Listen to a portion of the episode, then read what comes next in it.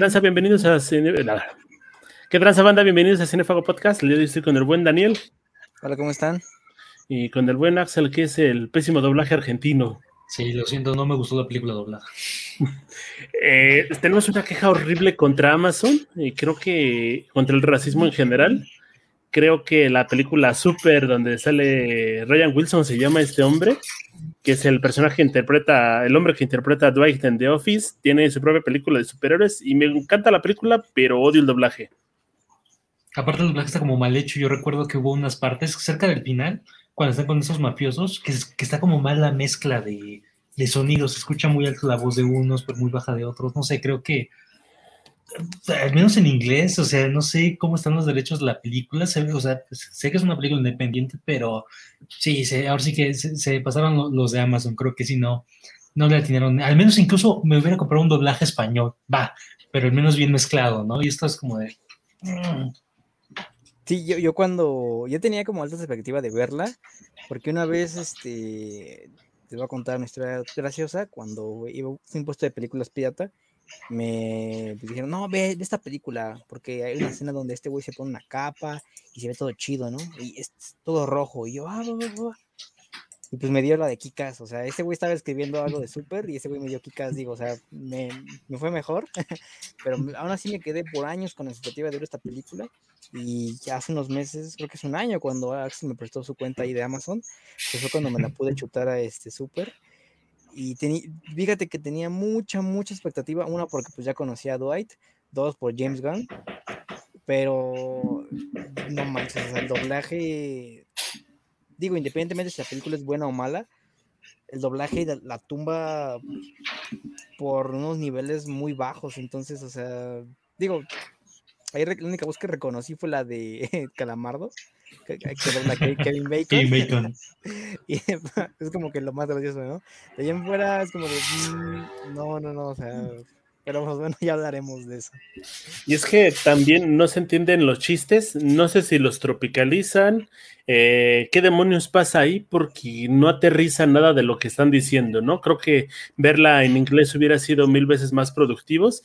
Y digo que es racista porque específicamente yo noté que los personajes negros son los que tienen otro tipo de, este, de voz, están como en otro canal de audio inclusive con otro micrófono, y de repente están como de, hola, te voy a matar, ¿no? O sea, y creo que es, es, es muy risible, ¿no? Pero creo que la película es lenta al inicio, pero tiene una, una consecuencia, un final bien, bien potente. Creo que sí, a mí se me hizo muy lenta la película. Y no sé si sea la primera película dirigida por James Gunn en su totalidad, pero sí se siente mucho su estilo, se siente esa comedia mmm, no, no negra, pero como que sí pegándole a lo, muchas personas dirían como de mal gusto. Creo que por ese sentido como que no, no, no la sentí tan lenta. Por ejemplo, cuando nos ponen la, la historia de este Frank eh, niño, o sea que hay unos niños que lo están pues, prácticamente orinando, todo el bullying que sufrió. O sea, son chistes que, que, que uno haría de, de un bullying de, de, secundaria, ¿no? O sea, crueles y esto. Pero creo que van como muy bien ahí, acorde al, al estilo del director. O sea, creo que es muy irreverente la película y, no sé si sea como, como gradual, pero como que vamos con poco y va subiendo hasta que prácticamente el final ya es una, o sea, es una cosa sin sentido, pero no la notas como, como algo tonto, o sea, porque va en su mismo canal de ser una película que, pues, tiene una violencia sin sentido, chistes bastante fuera de lo común, pegándole a lo grotesco, diría yo. Creo que lo mejor de la cinta es este el personaje de Dwight, ¿no? O sea, sí hay un gran planteamiento base, de, base, sobre todo para lo que es la evolución de su personaje, ¿no? Porque pues lo ponen así como, creo que el ejemplo más próximo es este Kikas, ¿no? O sea, es un, un, personaje cualquiera, él trabaja en nuestras las hamburguesas, tiene a la chica y es el amor de su vida, ¿no? También la conoce, y pues ya prontamente tiene que embarcarse en una odisea, ¿no? Contra el villano, tiene, conoce a su aliado, entonces pues sigue los mismos pasos del héroe, pero pues muere el estilo de James Gunn, o sea, sí hay cosas así como que decía, ah, no es este, algo, algo muy, muy, muy de, muy de Gunn, ¿no? Pero pues, o sea, no sé si, reitero, no sé si es tal vez los primeros trabajos de Gunn, su primera película fue Criaturas Rastreras, después fue esta, eh, pero o sea, como que no sé si como que faltó pulir unas cosas ahí, o si es parte de la, de del pésimo doblaje que hubo. Y pues, por ejemplo, yo no lo he encontrado en, en, inglés, ¿no? O sea, en inglés, o como ya lo dijo Axel, en español creo que hubiera funcionado mejor, porque, o sea, hay detalles que, o sea, como que se hubieran tomado mejor si se hubiera visto su idioma original, ¿no? Por ejemplo, esta escena cuando se acuerda de cómo su novia se estaba acostando con el, con de la, con el de la cámara, ¿no? O sea, que esa escena es bastante, bastante, bastante bizarra, ¿no? O sea, no se sabe, no sé si reírte decir, güey, ¿qué pedo con el, con, con el que pensó esto, ¿no? Porque hubo alguien, vamos a pensar, hubo alguien que pensó eso en su cabeza, lo escribió, lo rodó, eh, y luego nos cobró para, para verlo, ¿no? Entonces te pones a pensar este tipo de cuestiones y, a mí me, da, me dan risa, pero es como caso de, ah, qué, cagado, ¿no? Digo, puede que haya gente a la que no les dé risa y que digan, no, pues tal vez un trauma del pasado, ¿no? Que totalmente entendible, pero pues a nosotros nos, nos dio risa, quiero creer. Hay una parte que es este súper delay de decir, todavía no la he llegado a ver, que es como, ¿qué es lo que ocurrió después de? Tenemos la historia de Lip Tyler y Ryan Wilson, que es este Frank Darbo el personaje, pero fuera de eso, eh, era la primera vez que James Gunn dirigía como tal, eh, fuera de televisión, fuera de episodios en específico. Creo que este personaje de Frank me encanta porque no es un superhéroe como tal, no sigue códigos, este, no, sigue, no tiene valores y pues prácticamente es un psicópata religioso que sale a la calle a dice, combatir el crimen con una llave, ¿no? No tenemos ningún, o sea, no te intenta enseñar nada, al menos al principio, y pues te pone como a la persona más mierda con, el, con un superpoder que salir a madrear gente. Creo que es como, como interesante esta premisa porque se sale un poco del esquema de, de su competidora más cercana que podríamos llamar, que es Kikas, y sí, como que, como que esta onda religiosa le da como, pues, como posibilidades de jugar por otra parte. Por ejemplo, esta escena de la de donde le abre la cabeza al tipo con la llave por meterse a la pila. O sea, eso sí, eso sí, sí es como muy, muy creepy, ¿no? Es alguien que cree como con problemas como mentales. Y aparte cuando se está vistiendo, o sea, que la niña lo ve ahí prácticamente en ropa interior poniéndose el traje, también es como, como muy bizarro. O sea, creo que, que, que lejos del estilo de Gon, la película no hubiera funcionado o hubiera sido demasiado violenta sin sentido o hubiera sido demasiado bizarra. O sea, porque también ahorita que mencionó Daniel la escena de esta de, del, camarógrafo, y me acordé de también lo de la cárcel, se conoce toda su este su este su este trayecto mental de lo que va a pasar y que lo pueden ir a la cárcel con otro cuate. O sea, y, y lo ponen como 20 o 10 segundos, no sé, pero es, es muy gráfico. Entonces también como vemos el pues la burla que tiene este Gunn de la religión, ¿no? No sé si me equivoco, pero creo yo que James Gunn es el diablo. O sea, no, no estoy seguro porque su hermano es el, el matón este. Y justo cuando el diablo les dice que este que metió no sé qué era de aire de lujuria para que se vistieran así y así asado. O sea, sí, creo sí. que sí como que busca, creo, creo que ese es el tipo de conducta que hizo que lo sacaran de, de Disney en 2017. Sí, eh, creo que cuando tú haces como una, una burla, ¿no? De un tema, obviamente tienes que conocer de, de, ello, ¿no? Te tienes que informar, tienes que saber, pues, cómo se comportan, en este, caso, pues, los religiosos, ¿no? Porque, pues, si, si solo te vas a burlar por fuera, pues va a quedar muy soso, ¿no? Por ejemplo, de los de los de, de, Monterrey, ¿no? O sea, si vamos a gastar el chiste mil y un veces de las primas y las carnes asadas, pues pronto va a morir, ¿no? Entonces, lo que hace Gon aquí quizás es, es, investigar bastante bien lo que es este, la religión y pues aterrizarle un personaje que de cierta forma, no digo que no te puedas este, sentir empatía con él, pero, pero digo, o sea, identificarte al 100% con él como de, ah, no, sí es que yo me veo en él, ¿no? O sea, ya sería bastante raro. Pero, y precisamente porque lo, lo, lo coloca en situaciones pues bastante no sé, pues, mm, recuerdo ahí cuando, no sé si llamarle este, mm, cuando está Elliot Page, o, oye, Elliot Page, ahí pues se aprovecha de él, que también es como de, te pones a pensar, bueno, pues es que es, es él, el, el, cuerpo de Ryan Wilson, pues, pues ya es grande, ¿no? O sea, ya, ya pues, es corpulento y, y Elliot Page pues está chiquita, pero o sea, te pones a ver la escena es como de bastante graciosa, ¿no? Es gracioso, pero es gracioso por lo incómodo que es. Te sientes viendo algún tipo de stand-up donde están haciendo chistes de niños muriendo o cosas por el estilo. Eh, sabes que está mal de lo que te estás riendo, pero lo, lo meten de una manera tan hábil que no te hace sentir tan sí te hace sentir mal, la verdad, pero e-, es, divertido la forma en la que lo hacen. Es, es, muy una película muy ágil, pero también me gusta porque se burla de todos los cánones de los superhéroes. Eh, mencionabas hace ratito Quijas, ¿no? Eh, empieza como un pendejo que quiere salir a la calle a hacer el bien nada más porque sí, y encuentra una, tiene su epifanía del momento de tratar de ayudar a los demás, ¿no? Aquí es una historia de venganza plena, ¿no? Una historia de salvar a otra persona, pero por motivos prácticamente egoístas. Al final ya tenemos esta epifanía, pero el personaje durante el trayecto jamás lo llega a entender. No lo entiende jamás siendo el personaje, sino hasta que deja de ser el personaje. Y creo que eso es muy hábil a la hora de contarnos esta película, que también, por cierto, se empieza con el nepotismo de James Gunn, ¿no? Porque hasta Sean Gunn aparece aquí y pues lo vemos en cualquier cosa que haga James Gunn, ¿no? Es como el hermano que siempre vas a meter a cualquier proyecto. Creo que de hecho de, su, pues, su, su, cúpula de, trabajo es James Gunn, este, Sean Gunn, Michael, ay, el matador, y este, y este Nate Fillion, sé que también estuvieron en Escuadrón Suicida. Y no sé ustedes, pero yo siento que, no sé si a propósito, ¿no? Pero la película se nota como demasiado amateur. Eh, algo como, como lo que pudimos haber hecho en la facultad, ¿no?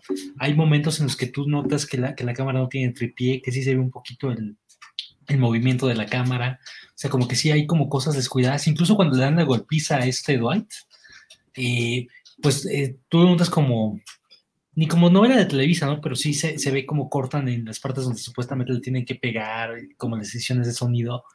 Pero creo que va como muy acorde otra vez como, como al tono de la película, muy irreverente, muy... No, no, te tomes en serio esto, ¿no? O sea, no te pongas meticuloso con, pues, cómo es, cómo está hecho el producto. Sí, mira que te estoy presentando una historia, pues, bastante fuera de lo común.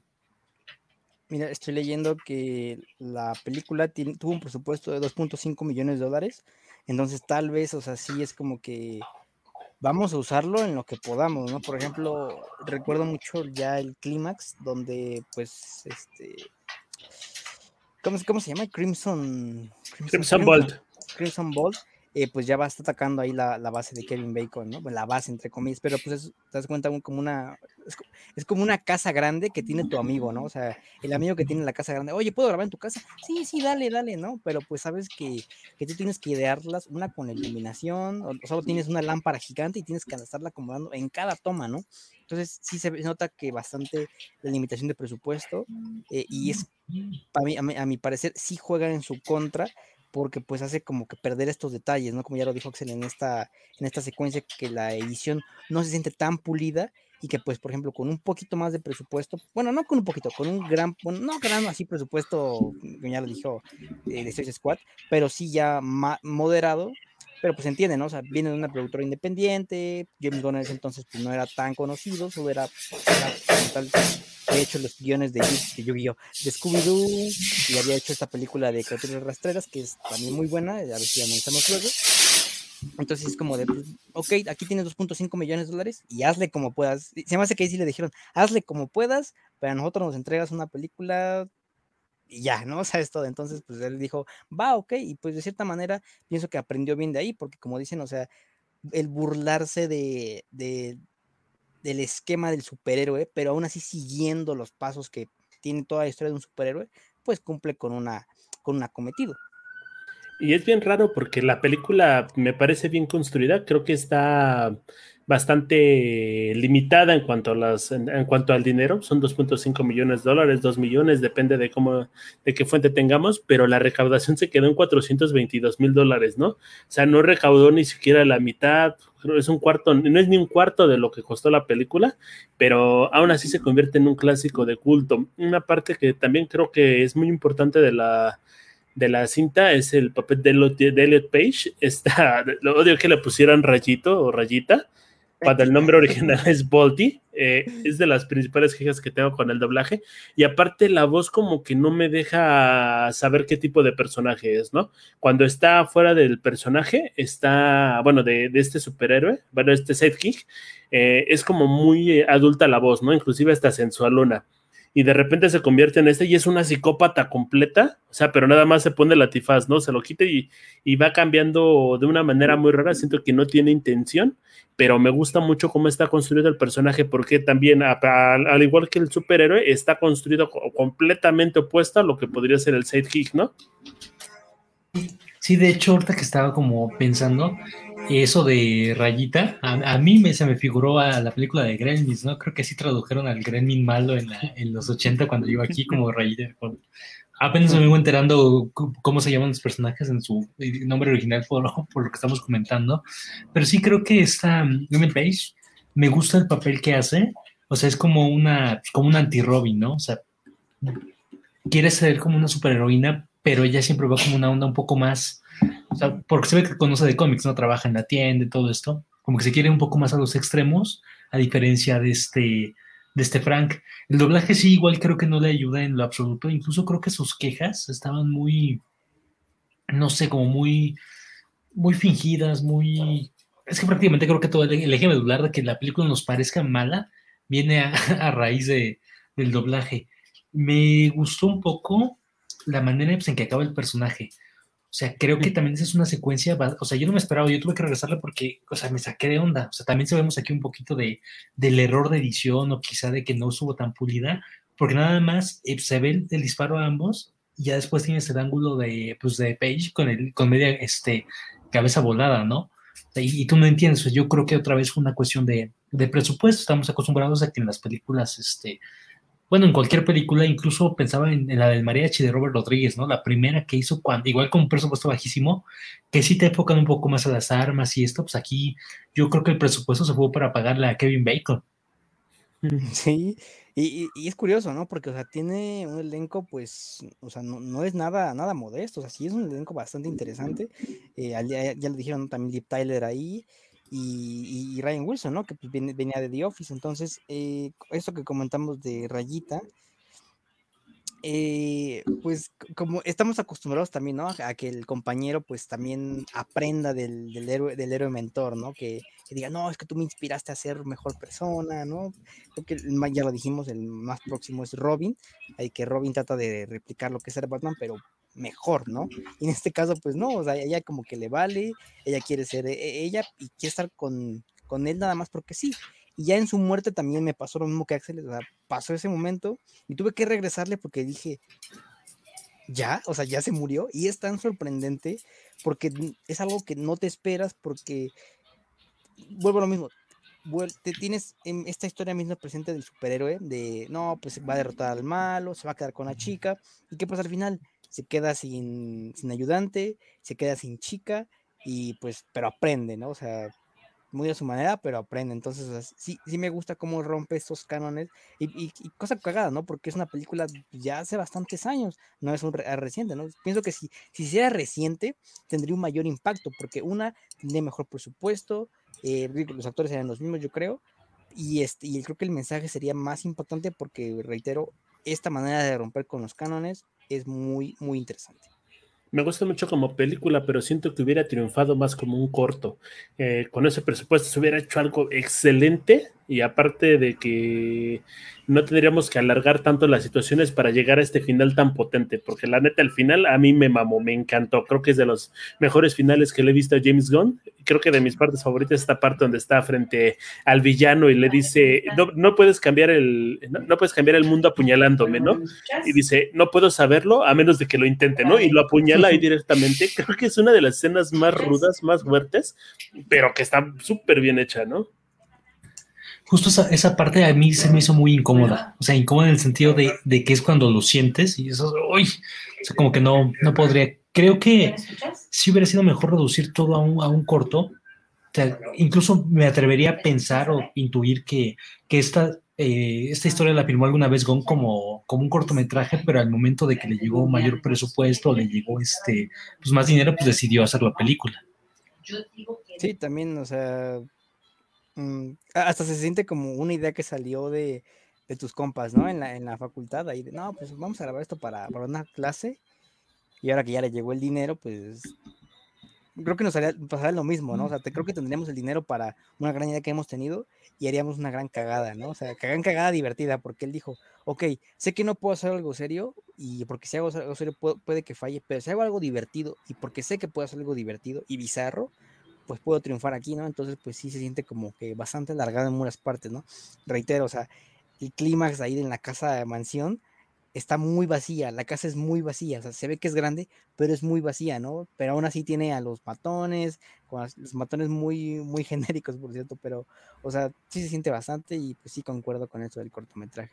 Estaría divertido que, que cuando le hiciera un remake, ¿eh? o sea, sí, ahí sí pagaría por ver esto. Y también con Ryan Wilson, ¿no? Sería excelente. Me encanta que no se quede con la chica al final, que prácticamente diga que, cómo, cómo lo, nosotros vemos a este personaje, prácticamente como un villano, como un sociópata, un homicida, eh, y él mismo nos dice, ¿no? Se ve como se ve, pero a veces como se ve y como es, son cosas muy diferentes. Creo que es la forma en la que nos está diciendo de la mierda se puede sacar algo bonito o puede haber algo, algo padre que se llegue a construir. Creo que esa es la gran moraleja de esta película, pese a que yo nada más pensé que iba a haber a un tipo con mallas que se iba a madrear a alguien y ya. Yo prácticamente no esperaba nada la película, o sea, ni siquiera recuerdo en qué año se estrenó, o sea, después de Play. 2010. 2010 sí creo que no, o sea, porque por un momento dije, ah, podría ser como una antítesis a, este, a Kikas, pero no creo que, que, que, ya con eso tenemos las dos versiones, ¿no? Este es un, un What If eh, Kikas, pero una versión, este, no realista, pero una, una versión como sociópata y juguetona, bizarra, no sé, creo que, que fue un, un buen experimento. Y a mí me gustaría, sí, como dice Daniel, ver un remake quizá, y con todo el elenco original, o quizá, ¿por qué no una secuela? Creo que se podría prestar jugando un poco con lo que falló en la primera, parodiándolo o exponenciándolo en una segunda parte. O sea, ya lo vimos en Escuadrón Suicida que cuando tiene carta abierta, pues hace cosas bastante interesantes. Claro, eh, mm, pues, no, no tengo nada más que agregar a esto. Yo sí le pediría a Amazon que por favor eh, nos entregue el doblaje original de la película o que al menos la, la, mande a redoblar porque la neta sí se escucha bien pinche y creo que es de las razones por las cuales no ha llegado a triunfar. Creo que el mercado hispano está estaría muy feliz de ver estas películas, sobre todo ahorita que James Gunn tiene más este más renombre, ¿no? Y pues algo más que quieran decir, muchachos. Sabes, de hecho, ahora pensándolo bien, es sorprendente el hecho de que esté doblada y que no esté en idioma eh, original. O sea, eh, ahora que estamos hablando de todas las limitaciones de presupuesto que evidentemente tiene, es raro, ¿no? O sea, ok, va, la vas a distribuir alrededor del mundo, no la dobles, ¿no? O sea, prefiero, prefiero una patada en los huevos a, nada, no es cierto. Prefiero otra cosa, güey, a, que, a que esté doblada con esas cosas, ¿no? Y, y bastante bizarro, bastante bizarro. O sea, de verdad creo que la escena que más me quedó, creo que fue la del camarógrafo, perdón, la del fotógrafo, ahí con su esposa, ¿no? Y su esposa, su novia, y todavía me acuerdo que, que, dice, púdrete, ¿no? O algo así. Yo igual ah, concuerdo con Memo que redoblaron la película y yo me quedo con la escena de su delirio mental en la cárcel. O sea, la neta me reí mucho, creo que es algo cagadísimo y creo que es una película que se debe ver, pero si tienen posibilidad de encontrarla en su idioma original o en español de España, me atrevo a decir que está mejor que en latín.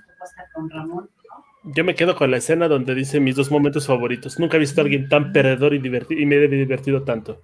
Cuando dice, señalé que cuando me casé y señalé a un ladrón, ¿no?